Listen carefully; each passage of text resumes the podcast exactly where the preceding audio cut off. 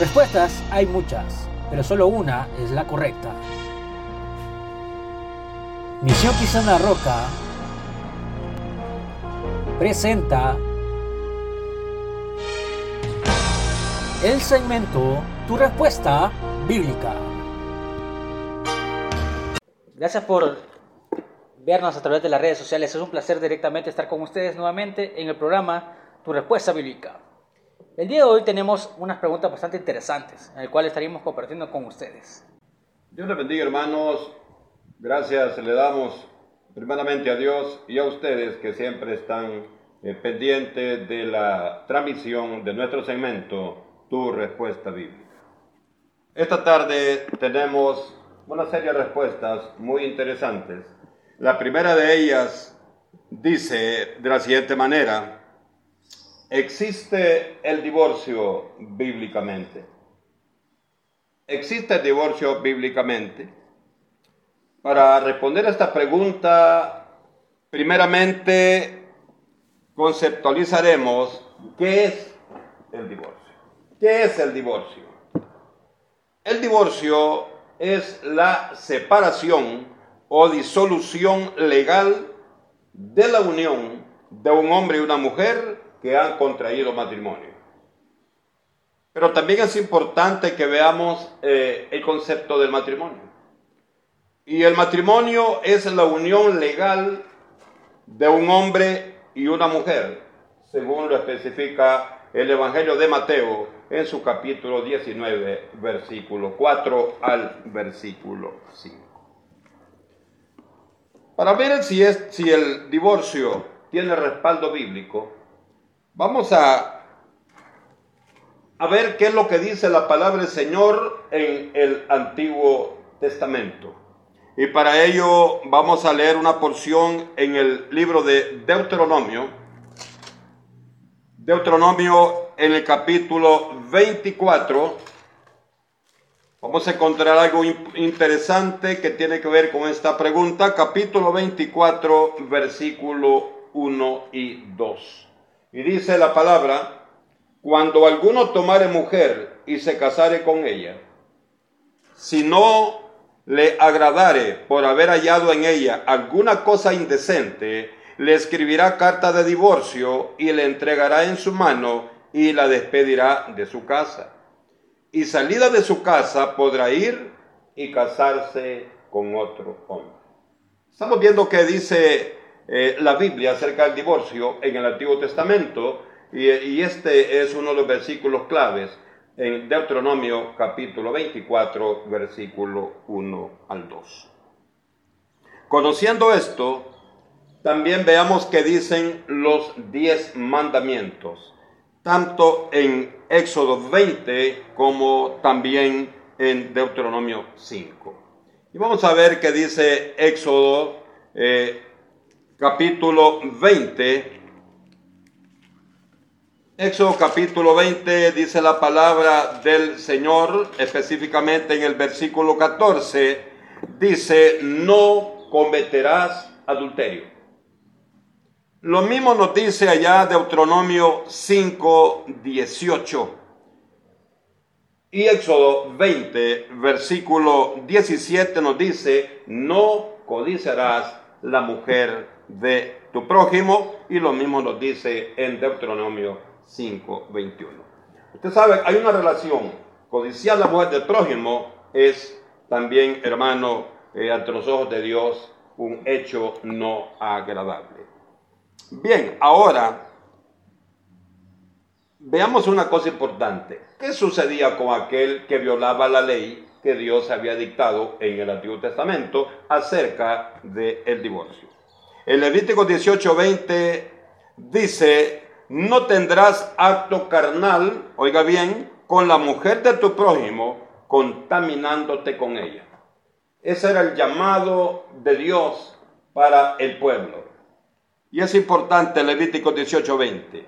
No tendrás acto carnal con la mujer de tu prójimo, contaminándote con ella. Veamos entonces Levítico 20:10.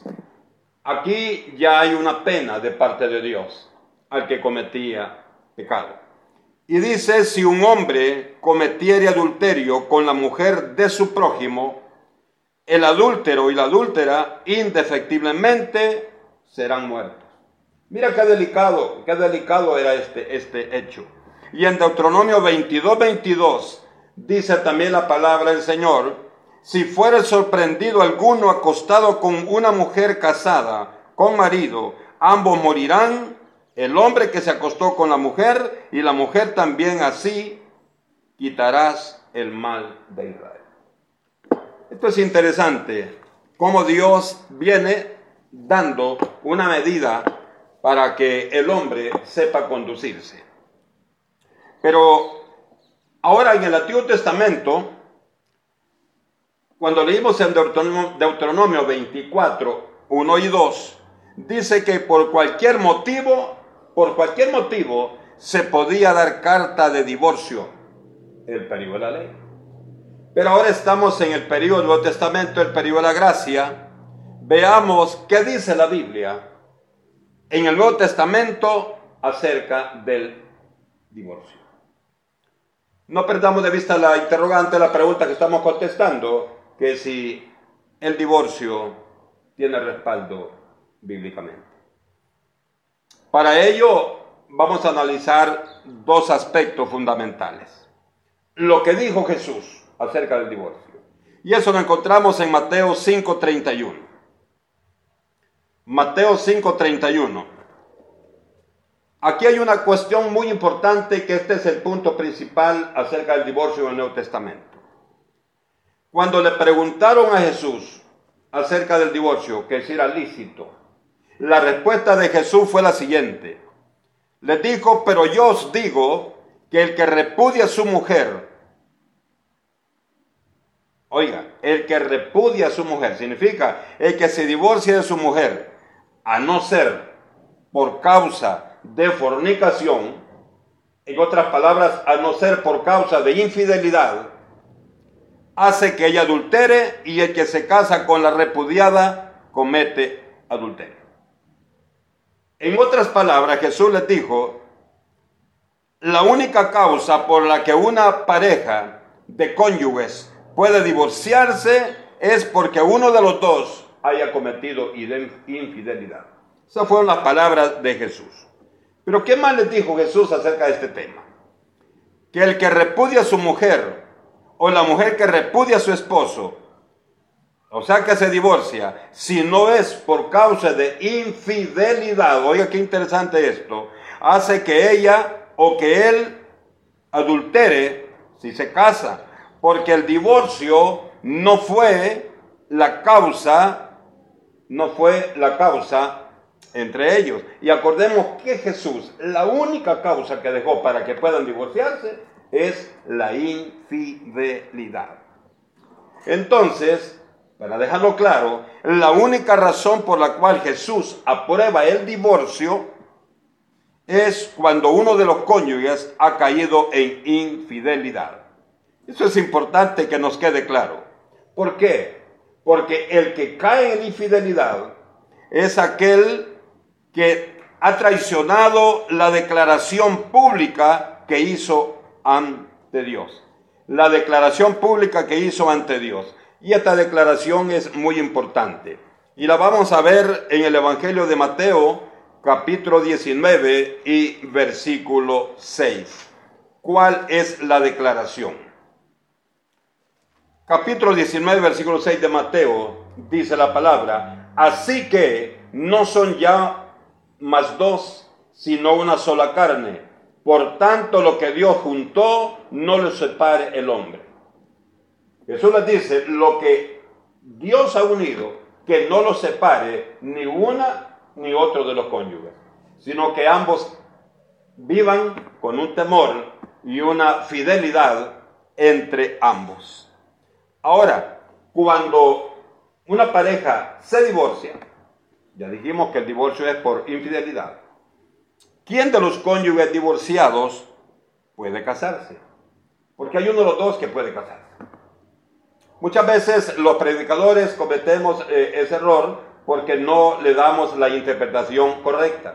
Muchas veces decimos el, el, el hermano divorciado no puede casarse. ¿Cómo no? El cónyuge que fue ofendido, él sí puede casarse. Pero el cónyuge, el cónyuge ofensor no puede casarse. ¿Y cuál, cuál es ese? El ofensor es el cónyuge que cayó en pecado, que cayó en infidelidad. Él ya no puede casarse.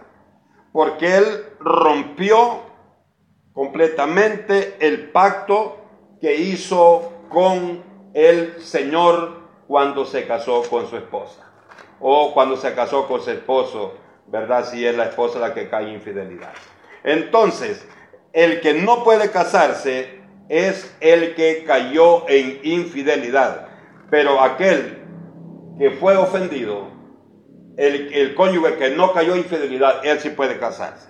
Lucas 16, 18. Lo leo, dice la palabra, todo el que repudia a su mujer y se casa con otra, adultera, y el que se casa con la repudiada del marido, adultera. Oiga qué interesante. ¿Quién es el que repudia? Si yo caigo en infidelidad, yo estoy repudiando a mi cónyuge. Entonces, yo fui al del error, se da el divorcio, el que se case con la persona repudiada, con la persona que cayó en infidelidad, él adultera, porque aquella persona ha caído en el error ante los ojos de Dios. Aquel, la persona o el cónyuge que fue ofendido, él puede casarse porque él queda libre. Él no ha caído en infidelidad, por lo tanto, ante los ojos de Dios, sí tiene la libertad de casarse. Termino con la, con la respuesta. Bíblicamente, ¿puede divorciarse una persona? Claro que sí. La única razón que dijo Jesús fue por infidelidad. Mateo 5.31 y 5.32. Muchas bendiciones. Demasiado interesante la respuesta del hermano pastor, hermano Manuel Escobar. Estimado hermanos, realmente hay bastantes interrogantes, pero solamente una respuesta hay ante la Biblia. Por lo cual hay una pregunta más acerca que nos envían nuestros hermanos y dice lo siguiente, ¿los cristianos evangélicos somos el pueblo de Dios o la iglesia de Dios? La Biblia nos presenta dos pueblos, un pueblo terrenal que es Israel, la nación de Israel, y hay un pueblo espiritual que es el pueblo de Dios. Terrenal, Israel, y espiritual es el otro pueblo en Hebreos, Hebreos capítulo 8 y versículo 10. Quiero leer, dice la palabra, por lo cual este es el pacto que haré con la casa de Israel después de aquellos días, dice el Señor. Pondré mis leyes en la mente de ellos y sobre el corazón las escribiré y seré de ellos por Dios y ellos me serán a mí por pueblo. Entonces, Hebreos 8:10 nos está diciendo que Israel es el pueblo terrenal de Dios. En Oseas 11:7, Isaías 43:21, lo mismo Deuteronomio 7:6, en Éxodo 3.7 nos dice en repetidas ocasiones que es el pueblo de Dios. En Éxodo capítulo 10 y versículo 3, 8.1, 9.1, 7.16, el Señor le dijo al faraón, deja ir a mi pueblo, deja ir a mi pueblo reiterando en repetidas ocasiones que Israel es el pueblo terrenal de Dios. Y el requisito básico para que la persona fuera parte del pueblo de Dios, del pueblo de Israel, era la circuncisión. Eso lo encontramos en Génesis capítulo 17, versículo 10 al 14. Pero ahora veámonos al otro pueblo al pueblo espiritual.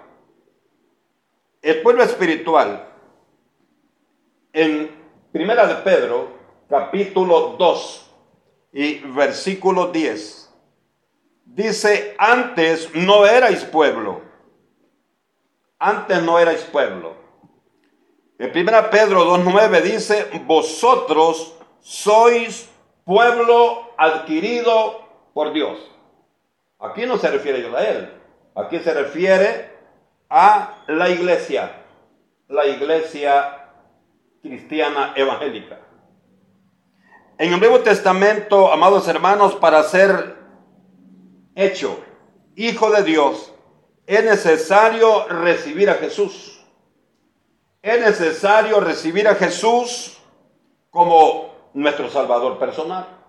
Eso lo dice el Evangelio de Juan, capítulo 1, versículo 11 y 12, y Romanos, capítulo 10, versículo 9 al 13. Ahora, hermanos, pero ¿por qué Estamos hablando del pueblo de Dios, pero usted me acaba de decir que para ser hijo de Dios. Eh, exactamente. ¿Y por qué te digo esto, hermano? Porque todos los hijos de Dios formamos parte del pueblo de Dios.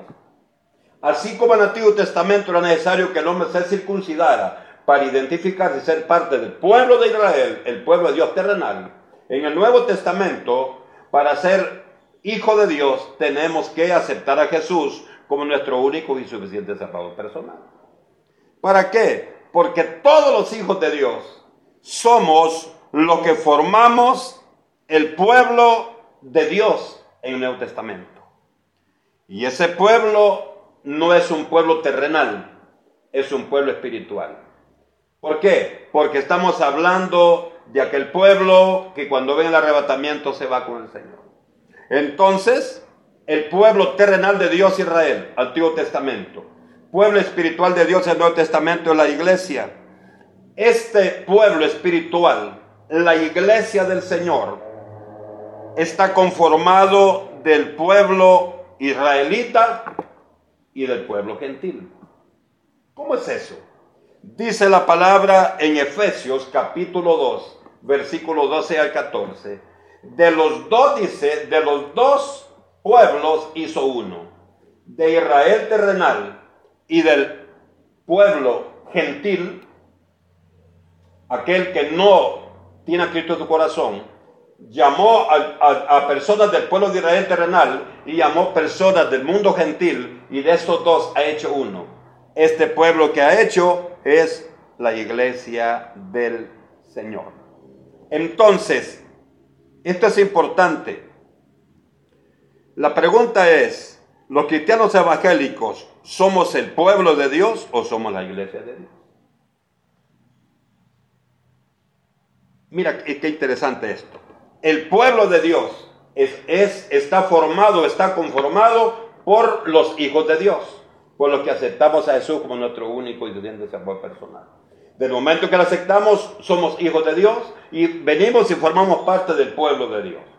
Y todos estos hijos de Dios que ahora conformamos el pueblo de Dios, somos los que conformamos al mismo tiempo la iglesia de Dios. Entonces, ¿somos pueblo de Dios o somos la iglesia de Dios? Somos el pueblo, si somos pueblo de Dios, somos parte de la iglesia de Dios. ¿Y qué nos identifica con el mundo? Que, repito, el día que suena la trompeta, para llamar a sus siervos y ser levantados en el, rato de la iglesia, solamente los que somos parte de la iglesia de Dios seremos levantados y no iremos con Él. Muchas bendiciones, mi hermano. También puedes encontrarnos directamente a través de las redes sociales como nuestro identificador clave, Misión Cristiana La Roca. Puedes encontrarnos a través de Instagram como Misión La Roca. En Facebook, Misión Cristiana La Roca. Y en YouTube, Misión Cristiana La Roca y puedes ver a través de nuestras prédicas también en nuestros diferentes podcasts. La siguiente pregunta dice lo siguiente, ¿quiénes eran los hijos de Dios y las hijas de los hombres? La siguiente pregunta que nos formulan nuestros hermanos eh, es, ¿quiénes eran los hijos de Dios y las hijas de los hombres? Esta, esta situación la encontramos allá en el libro de Génesis, capítulo 6, versículo 1 al 2. Generalmente cuando leemos esta porción, muchos les dan una interpretación diferente. Generalmente enseñan que los hijos de Dios eran los ángeles. Y, y que por lo tanto fueron los ángeles los que se casaron con las hijas de los hombres. Esa es la interpretación que generalmente escuchamos cuando se habla sobre este, este tema. Pero para contestar esta interrogante, veamos qué dice la palabra de Dios. ¿Para qué? Para que sea la Biblia la que nos conteste esta pregunta. En primer lugar, preguntémonos, ¿los ángeles son hijos de Dios o son creación de Dios?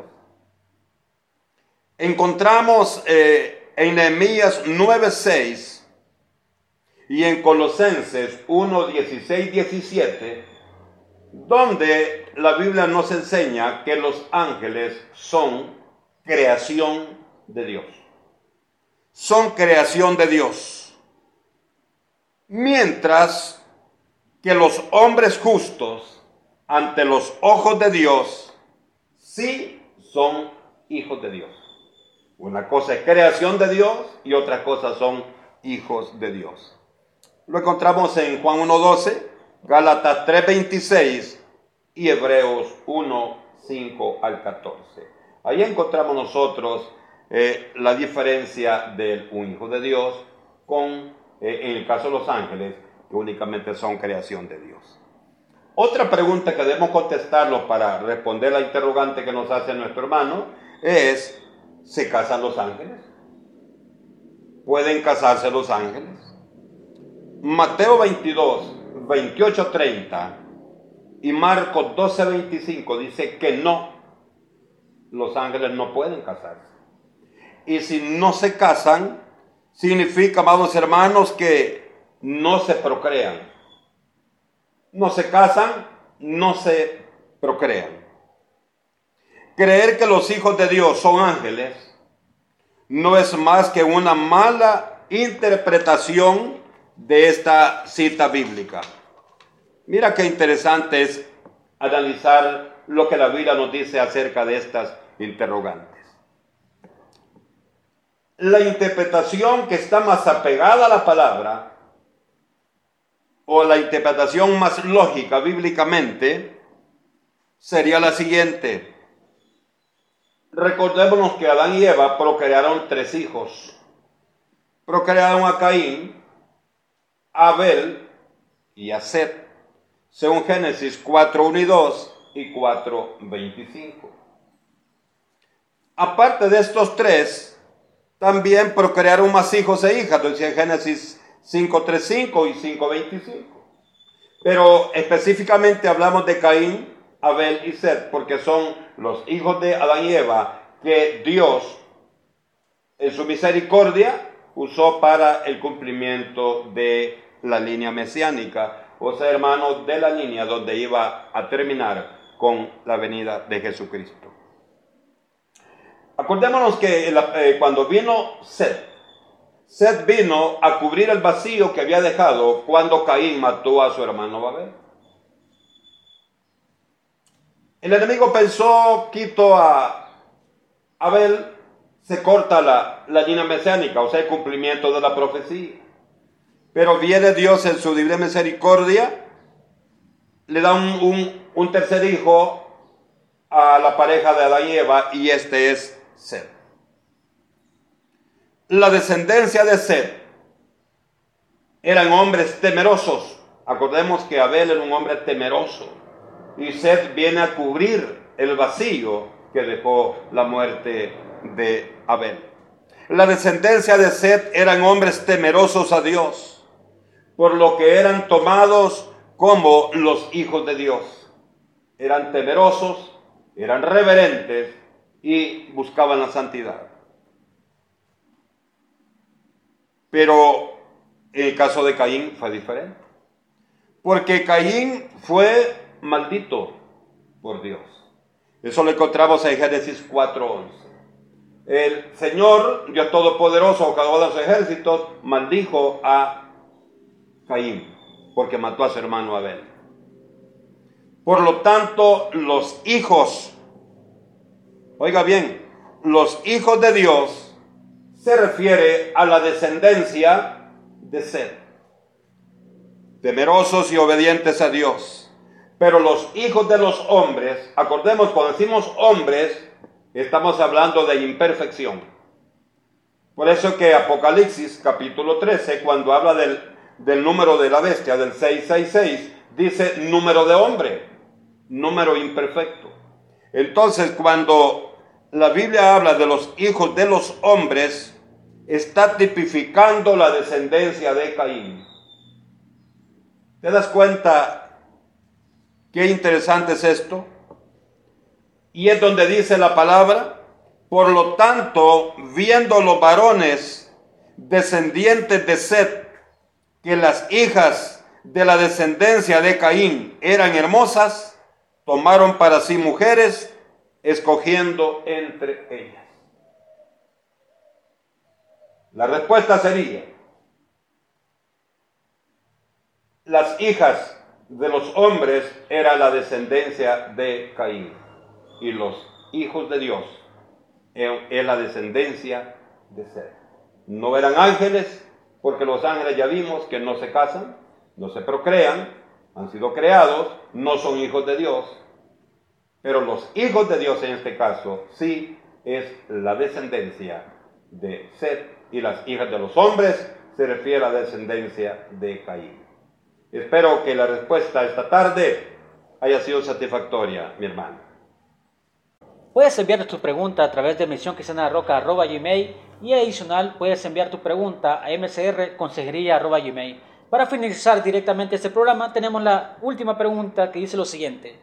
¿Quiénes son los 24 ancianos del Apocalipsis? La siguiente pregunta que nos formula nuestros hermanos es eh, ¿quiénes son los 24 ancianos que aparecen en el, en el libro de Apocalipsis? El capítulo 4 y versículo 4. Específicamente esta pregunta se refiere a la identidad de los 24 ancianos. Es difícil poder hablar de la identidad de los 24 ancianos que menciona el libro de Apocalipsis. Digo es difícil porque cuando la Biblia no nos, no nos presenta con claridad la respuesta, como en este caso, nosotros no podemos eh, dar una respuesta como quizá eh, mi hermano que la ha formulado necesita. Doce de los ancianos, oiga bien, doce de los 24 ancianos, si los encontramos en Mateo, en el capítulo 19 y versículo 28. Y es cuando la palabra nos dice, y Jesús les dijo, aquí está hablando a los apóstoles, y Jesús les dijo, de cierto os digo que en la regeneración, cuando el Hijo del Hombre se siente en el trono de su gloria, vosotros que me habéis seguido, también os sentaréis sobre doce tronos para juzgar a las doce tribus de Israel. Y también lo vemos en, en el Evangelio de Lucas, en el capítulo 22, capítulo 22 y versículo 28 al 30. Dice la palabra, pero vosotros sois los que habéis permanecido conmigo en mis pruebas. Yo, pues os asigno un reino como mi Padre me lo asignó a mí, para que comáis y bebáis a mi mesa en mi reino y os sentéis en tronos juzgando a las doce tribus de Israel. Y cuando vemos eh, Apocalipsis 4:4, dice, ahí nos cuenta que estaban los 24 ancianos sentados en su trono. La misión de los 24 ancianos en la Biblia será juzgar según el libro de Apocalipsis, capítulo 20 y versículo 4 dice, y vi tronos y se sentaron sobre ellos los que recibieron facultad de juzgar. Entonces, eh, te das cuenta, mi hermano, la relación que hay con los, con la, la mención de los doce apóstoles con la mención de Apocalipsis 20 y versículo 4. Las coronas que menciona Apocalipsis 4.4 se refiere a la victoria, a la victoria obtenida por, por aquellos que han culminado la carrera exitosamente haciendo la voluntad de Dios.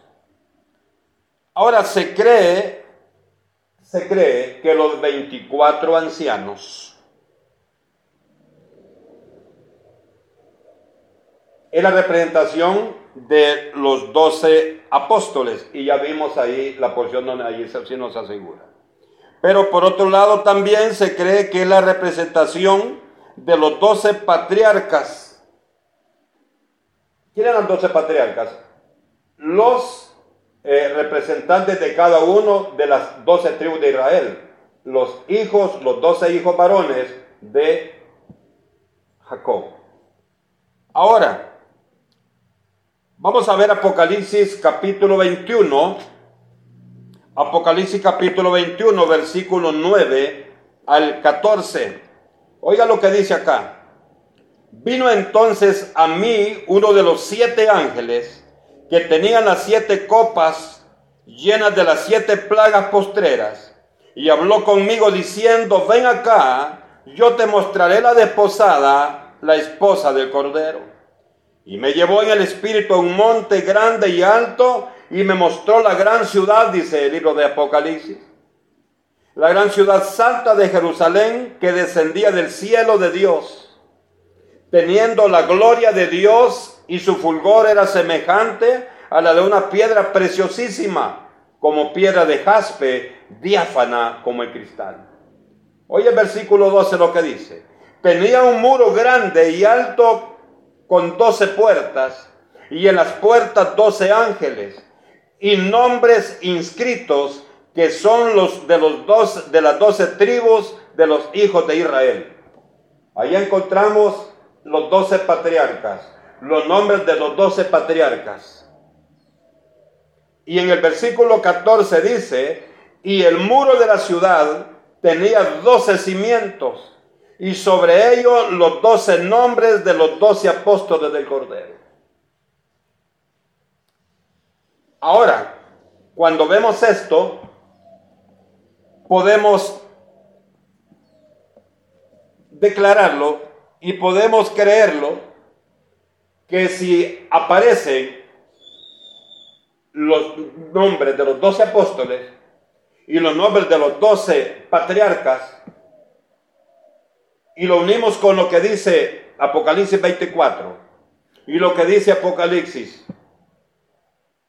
4.4, podemos entenderlo que los 24 ancianos están conformados con los doce apóstoles y los doce patriarcas, o, dicho de otra manera, los doce hijos de Jacob, los doce representantes, las doce cabezas de las tribus de Israel. Esos son los 24 ancianos, según la palabra nos presenta. Muchas gracias por enviarnos la, la pregunta y espero la respuesta sea satisfactoria para ti, mi hermano. Puedes mandar tu pregunta al correo electrónico gmail.com o mcr consejería y oración gmail.com. Suscríbete a nuestro canal Misión Cristiana La Roca en YouTube.